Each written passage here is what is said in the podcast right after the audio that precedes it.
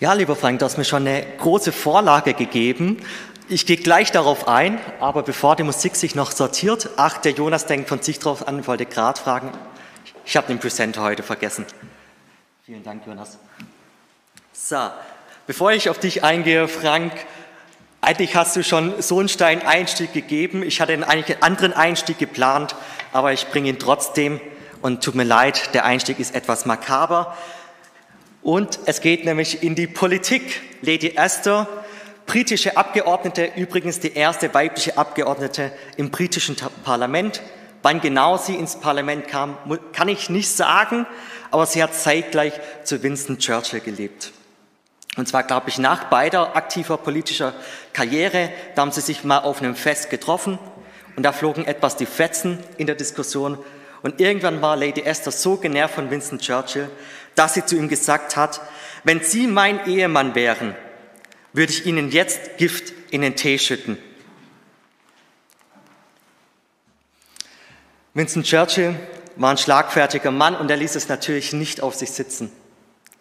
Und er konterte, wenn Sie meine Ehefrau wären, würde ich ihn auch trinken. Mit dieser Anekdote wünsche ich Ihnen einen schönen Valentinstag. So. Ich hoffe, ihr nehmt es nicht ganz zu ernst, sonst bekomme ich wahrscheinlich hier noch Probleme.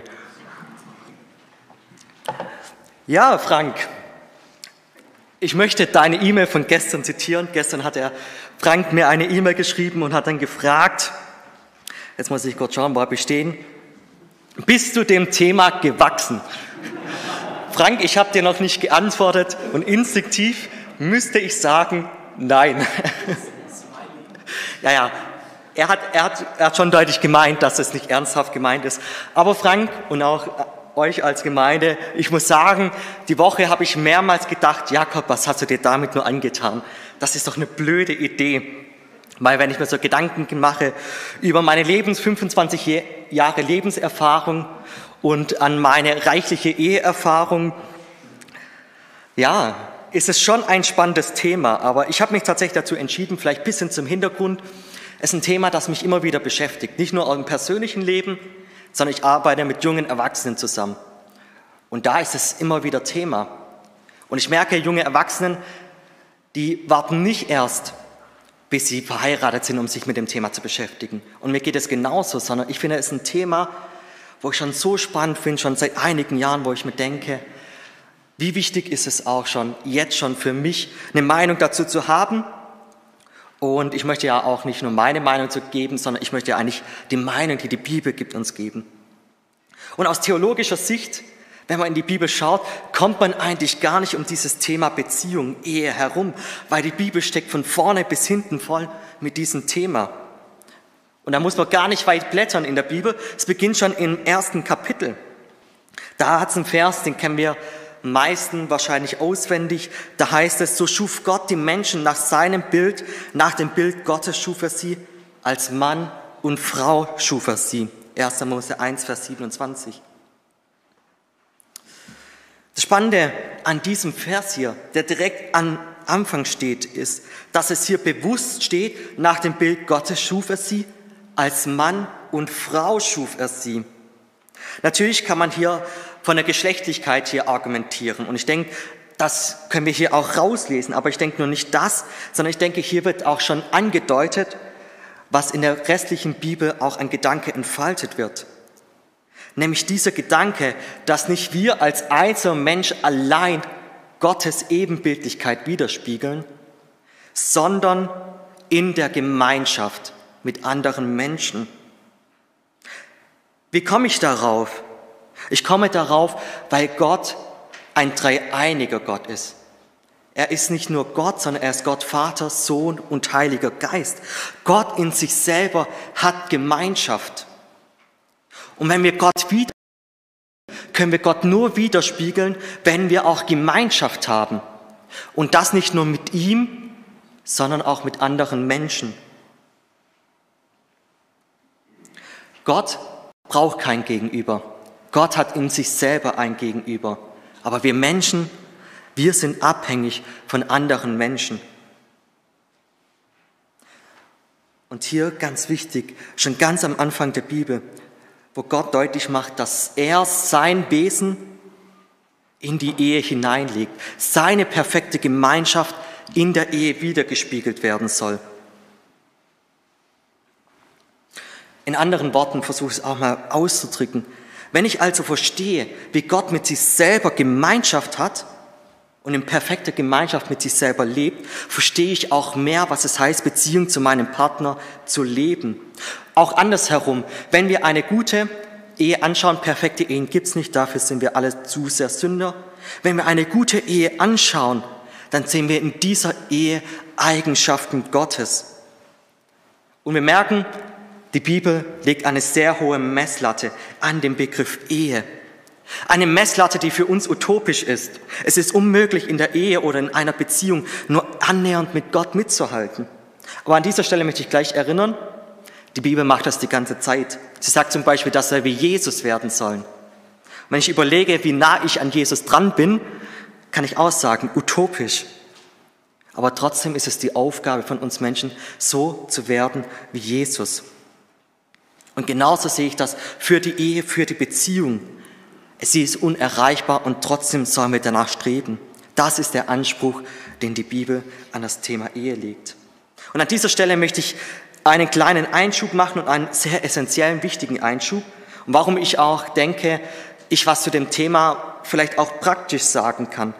Ich denke nicht nur die Ehe oder dass die Ehe nicht das Einzige ist, was die perfekte Gemeinschaft Gottes widerspiegeln soll, sondern es hat einen zweiten großen Bereich. Und dieser Bereich, der wird hier wahrscheinlich um einiges häufiger thematisiert, nämlich die Gemeinschaft in der Gemeinde, die Gemeinschaft als Christen. Und ich denke, dass man viele Punkte der Ehe parallel setzen kann zur Gemeinde. Das heißt, wir können von der Gemeinde auf die Ehe schließen, von der Ehe auf Gott und auch andersherum. Und ich denke, diese Prinzipien sind nicht nur wichtig für die Ehe, sondern sind Prinzipien auch für uns als Gemeindegeschwister. Das heißt, ich denke, darüber nachzudenken, hat mir in den letzten Jahren nicht nur geholfen, mich jetzt vielleicht für eine zukünftige Ehe vorzubereiten, sondern ich denke, es hat mir auch geholfen, immer wieder in der Gemeinde gut mit euch umzugehen. Doch zurück zu 1. Mose. Diesmal möchte ich kurz noch zum zweiten Kapitel eingehen, also immer noch am Anfang, wir sind immer noch zeitlich in der Schöpfungsgeschichte. Da heißt es, dann sprach Gott der Herr, es ist nicht gut für den Menschen allein zu sein. Ich will ihm ein Wesen schaffen, das zu ihm passt. Was ist die Ausgangssituation? Die Ausgangssituation ist, dass Adam noch als einziger und erster Mensch auf der Erde lebt. Und das Spannende ist, dass Gott merkt, dass Adam etwas fehlt. Spannend ist, dass Adam es nicht ausgereicht hat, in, im Paradies mit Gott zusammenzuleben. Kann man vielleicht mal ein bisschen weiterdenken. Dem Adam hat es nicht gereicht. Und was macht Gott?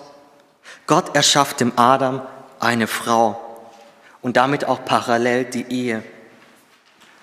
Aus welchem Grund? Um Adam glücklich zu machen, um ihm Erfüllung in seinem Leben zu schenken. Und mit Erfüllung meine ich nicht die Hochphase, die in den ersten zwei Jahren von einer Beziehung, irgendwie sowas habe ich gelesen, Heinrich kann mich gerne korrigieren, das ist sein Fachgebiet, nicht meins, aber ich glaube, in den ersten zwei Jahren hat man ähm, ein hormonelles Hochgefühl in der Beziehung. Das meine ich nicht mit Erfüllung, sondern mit Erfüllung meine ich ein dauerhafter Zustand bis zum Lebensende. Das ist das Bild, das die Bibel von Ehe in der Bibel zeigt. Dazu gehören trotzdem immer wieder Konflikte und Krisen. Und ich denke, man muss aufpassen, das gegeneinander auszuspielen. Ich denke, in einer glücklichen Beziehung und Ehe haben Konflikte auch ihre Berechtigung.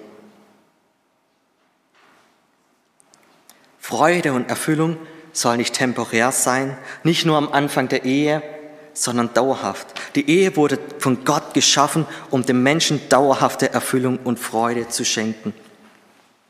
Und an dieser Stelle möchte ich nochmal wieder einhaken und daran erinnern, ich denke, diese Prinzipien sind auch auf die Gemeinde übertragbar. Ich bin nicht ganz zufrieden mit dieser Formulierung, weil man vielleicht rauslesen könnte, dass man als Alleinstehender, ganz egal ob unverheiratet, geschieden oder verwitwet, diese Erfüllung eben nicht finden kann. Und ich denke, da müssen wir aufpassen, Ich denke, dass die Gemeinde dasselbe Ziel hat. Die Gemeinde wurde nämlich zum selben Prinzip geschaffen, dass wir als Christen nicht alleine leben, sondern dass wir in der Gemeinschaft mit anderen Christen Erfüllung und Freude haben. Dasselbe Prinzip. Zurück zum Thema Ehe und Erfüllung.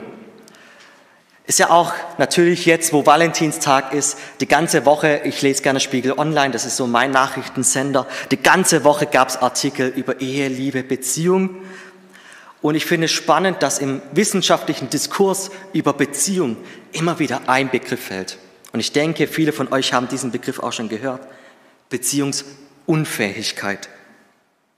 Es ist breiter gesellschaftlicher Konsens, dass lange und glückliche Beziehungen keine Selbstverständlichkeit sind, sondern der Gegenteil ist der Fall, dass immer mehr die Unfähigkeit in der breiten Masse ankommt, die Unfähigkeit, Beziehungen zu führen. Glückliche Beziehungen und glückliche Ehen sind keine Selbstverständlichkeit. Und ich bin eine Person, die es auch nicht als selbstverständlich nehmen will. Und das war eigentlich auch der Auslöser, warum ich gesagt habe, hm, wir haben irgendwie den Anspruch, ja, christliche Ehen für die Ewigkeit. Wir haben auch den Anspruch, dass christliche Ehen gut sind, aber wir reden nicht drüber. Gut, ich rede meistens mit den Jungs vom Hauskreis drüber. Unter Männern ist es vielleicht ein bisschen leichter, ähm, wenn man auch einen geschützten Rahmen hat. Ich glaube, so würden sie sich nicht trauen, das hier anzusprechen. Aber meistens ist es doch so, über Ehe, da redet man nicht, das ist persönlich. Aber ich finde, wenn ich in die Bibel schaue, Paulus, Frank, du hast ja schon auf ihn Bezug genommen, Paulus war es ein wichtiges Thema. Warum? Weil er gemerkt hat, man muss darüber reden. So zum Beispiel, wie du gesagt hast, Epheser 5, was wir heute auch nochmal wir reinschauen wollen. Übrigens, Epheser 5, diese Verse, es ist diese, die Bibelstelle, über die ich am häufigsten als Jugendreferent angesprochen werde. Ich möchte sie vorlesen, die Verse 21 bis 27. Ordnet euch aus Achtung vor Christus bereitwillig einander unter. Ihr Ehefrauen sollt euch euren Männern unterordnen, so wie ihr, ihr euch dem Herrn unterordnet. Denn der Mann ist das Haupt seiner Frau, wie Christus das Haupt seines Leibes, der Gemeinde ist, für die er sein Leben gab, um sie zu retten. So wie die Gemeinde sich Christus unterordnet, sollt ihr Ehefrauen euch auch eure Männern in allem unterordnen. Und ihr Ehemänner, liebt eure Frauen mit derselben Liebe, mit der auch Christus die Gemeinde geliebt hat. Er gab sein Leben für sie, damit sie befreit von Schuld ganz ihm gehört, reingewaschen durch die Taufe und Gottes Wort. Er tat dies, um sie als herrliche Gemeinde vor sich hinzustellen, ohne Flecken und Runzeln oder dergleichen, sondern heilig und makellos. Ich werde immer wieder auf diese Stelle angesprochen, weil ich denke, es in der heutigen Zeit ein sehr umstrittener Text ist. Warum umstritten? Weil in diesem Text ein bestimmtes Wort vorkommt. Unterordnung. Und das ist immer wieder auch die Frage, vor allem Frauen kommen auf mich zu, du Jakob, wie siehst du das als Jugendreferent? Wie kann man das verstehen? Und ich tatsächlich, als ich das die ersten Male die Frage bekommen habe, da kam ich schon sehr ins Schwitzen und dachte, boah, was sage ich jetzt als Mann, der keine Eheerfahrung hat, als damals, glaube ich, zum ersten Mal als 22-Jähriger, was sage ich da dazu?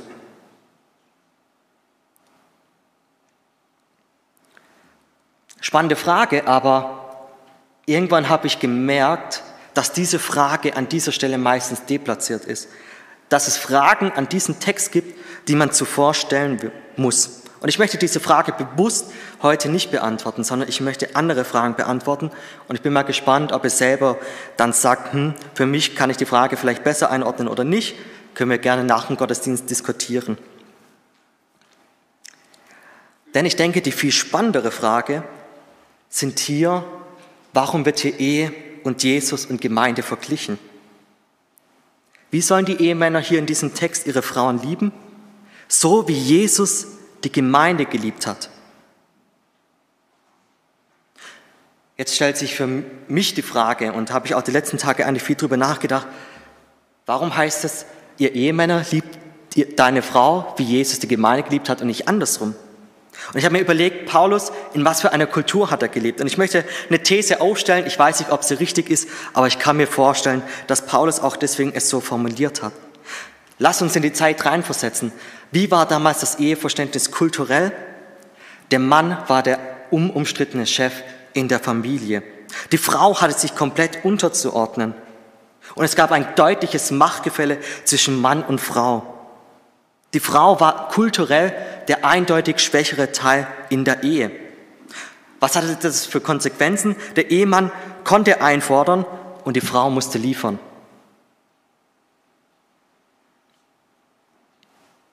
Und die Konsequenzen aus diesem Machtgefälle, denke ich, ist ganz klar, dass die Ehefrau die Verpflichtung hatte, den Ehemann zu lieben und ihre Liebe immer wieder beweisen muss, indem sie für den Mann da ist. Aber umgekehrt hat dieses Machtgefälle bedeutet, dass der Mann sich vor dieser Verantwortung drücken konnte. In dieser Kultur war es nicht selbstverständlich, dass der Mann auch für seine Frau da war. Die Frau war für den Mann da und der Mann, der konnte machen, was er wollte. Kulturell ist meine Einschätzung, dass es viel mehr Ehemänner zu dieser Zeit verpasst haben, ihre Liebe zur Ehefrau zu beweisen als andersherum. Ich denke, das könnte eine Vermutung sein, warum Paulus das ausgerechnet an die Männer schreibt. Wir leben in einer anderen Zeit. Ich denke, es ist gut, dass wir dieses Machtgefälle zwischen Mann und Frau nicht mehr haben.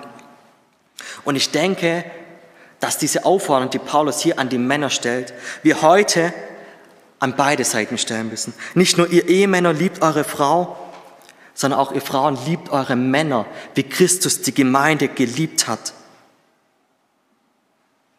Ich denke, Paulus erinnert da genau daran, warum? Weil Ehe, so, kommt die nächste Folie, weil Ehe zur Hingabe an den Partner verpflichtet. Und Frank, ich fand es richtig gut, dass du heute auf die Passionszeit Bezug genommen hast, weil das im Hinterkopf vieles erklärt. Jesus, wir werden uns in den nächsten Wochen erinnern, was Jesus für uns getan hat. Dass er für uns den Leidensweg auf sich genommen hat, dass er für uns gestorben ist, dass er bereit war, sein eigenes Leben zu, für uns zu geben. Warum? Weil er uns geliebt hat. Das ist der Vergleich, den Paulus an die Ehe stellt. Jesus, der ans Kreuz ging. Das ist Hingabe. Und ich denke, dass keine Ehe funktioniert ohne Hingabe. Und ich fand es spannend. Ich habe ähm, einen Artikel diese Woche gelesen, wo ein, Psychologe, glaube ich, ich weiß gar nicht, wie man das nennt, ähm, die da sich auch damit beschäftigen, hat sicher noch Fachbegriffe dafür. Der hat sich mit Faktoren auseinandergesetzt, wann Ehen und Beziehungen funktionieren und wann nicht. Und einer der drei Faktoren war, ob die Ehepartner Hingabe leben oder die Beziehungspartner oder nicht. Das ist der entscheidende Punkt und das merken sogar nicht christliche Psychologen. Die Ehe verpflichtet zur Hingabe an den Partner. Und ich denke, Hingabe ist in dieser heutigen Zeit, im heutigen Zeitgeist keine Selbstverständlichkeit. Was ist der Zeitgeist? Individualismus. Ich um meine Ziele, ich und meine Bedürfnisse, ich um meine Selbstverwirklichung. Und immer wieder höre ich den Satz, wenn Beziehungen oder Ehen auseinandergegangen sind, habe ich schon von vielen, vor allem jungen Leuten gehört, das sind meist die Beziehungen, ach, mein Partner, er stand mir im Weg in meiner Selbstverwirklichung. Hat mir nicht mehr gepasst. Und ich denke, dieses, dieses, dieser Gedanke, dieser Individualismus einer der größten Probleme ist, weil es konträr zur gelingenden Beziehung ist, wie die Bibel es vorstellt.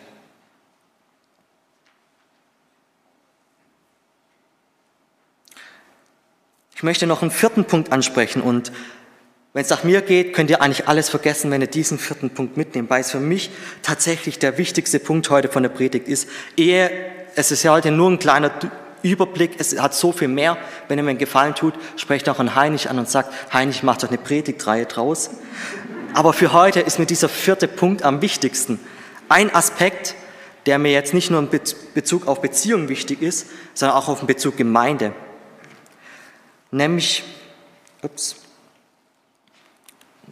nämlich die Ehe lässt den Partner sich in seinem Potenzial und seiner Bestimmung entfalten. Ich möchte nochmal aus Epheser 5 vorlesen, zur Erinnerung.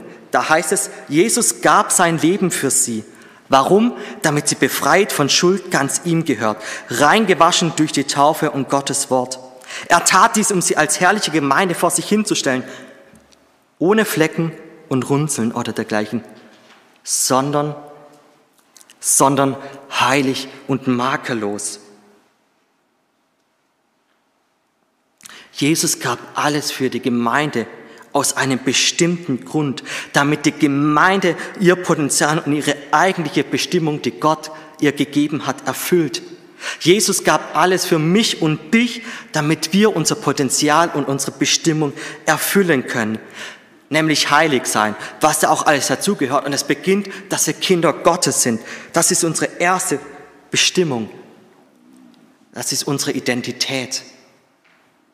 Und in der Ehe sollen wir genau und in Beziehung sollen wir genau dasselbe tun. Wir sollen unseren Partner an seine Identität in Jesus erinnern und darin stärken. Und das Zweite ist, wir sollen unseren Partnern in Beziehung, aber auch bei unseren, in der Gemeinde mit unseren Mitchristen, sollen wir helfen, ihr Potenzial, ihre Gaben zu entwickeln. Bevor wir uns falsch verstehen, hier geht es mir nicht um Selbstverwirklichung. Wenn der Partner sagt, ich wäre so gerne Schauspieler, dass ich als Partner alles daran setze, dass mein Partner Schauspieler wird, das ist eben nicht, es geht nicht um Selbstverwirklichung, sondern ich nenne es anders, ich nenne es Gottesverwirklichung. Es geht darum, dass man nicht sich selbst in seinem Leben verwirklicht, sondern dass Gott sich im Leben des Partners verwirklicht. Du bist dafür mitverantwortlich, dass sich dein Partner in Gott verwirklicht, dass er oder sie seine Gaben entdeckt, die Gott schenkt und dass ihr euren Partner auch dabei unterstützt, diese Gaben einzusetzen für Gott und für seine Ehre.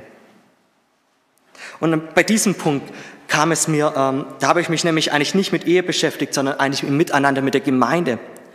Und es hat eigentlich ganz gut gepasst. Gestern saß ich in der Gemeinde, habe die Predigt vorbereitet und da kam die Frauke. Und wir haben dann lange gequatscht. Ich, Frauke, ich weiß gar nicht mehr wie lange. Ich glaube, es waren über anderthalb Stunden.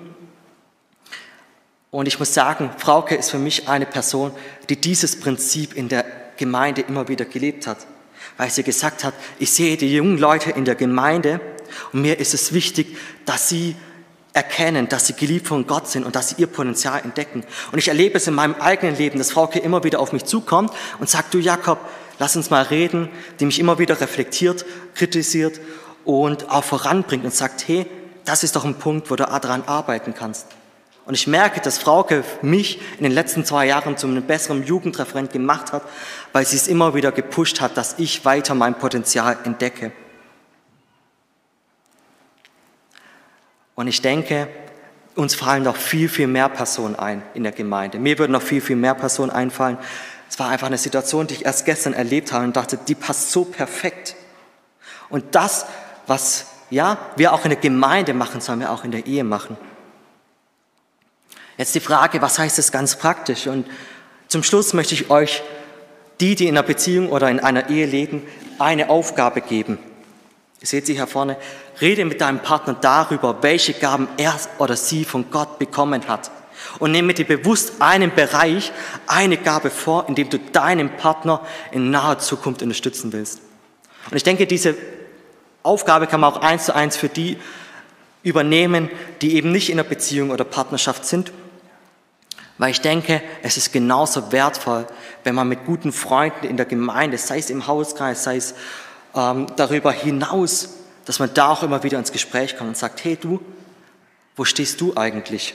Und ich habe einen kleinen Tipp, es gibt im Internet so viele guten Gabentests, wo man einfach auch Material hat, um darauf vorzubereiten. Ähm, vielleicht kann ich die Dagmar bitten, dass sie einen rumschickt. Auf Campus für Christus, wenn man Campus für Christus, ist er recht bekannt. Viele der Jugendlichen sind auch dort ähm, aktiv in Darmstadt. Bei Campus für Christus muss man einfach Campus für Christus Gabentest eingeben und auf Google ist das erste Ergebnis. Vielleicht macht er auch so einen Gabentest zusammen.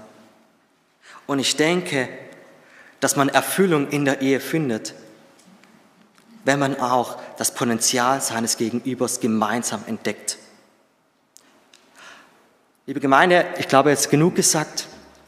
Und ich denke, es ist einfach wichtig, dran zu bleiben, immer wieder auch darüber zu reden, auch untereinander den Mut zu haben, um mein großes Herzensanliegen für mich und auch für die jungen Leute, mit denen ich Woche für Woche zu tun habe und auch für euch ist, dass wir genau das erleben, dass Ehe ein kostbares Geschenk ist. und natürlich, dass Gemeinde ein kostbares Geschenk ist, das in uns, in unserem Leben Erfüllung schenkt. Ich möchte beten.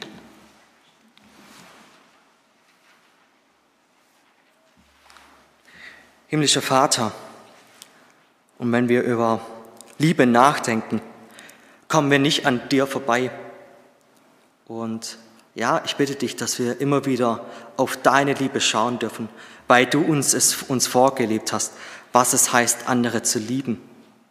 Du hast es uns vorgelebt, uns gezeigt, indem du ans Kreuz gegangen bist. Du hast es uns vorgelebt und gezeigt, als du uns gerettet hast und wir dich kennenlernen durften. Und wir erleben das immer wieder, Woche für Woche, Tag für Tag, dass deine Liebe unendlich groß ist.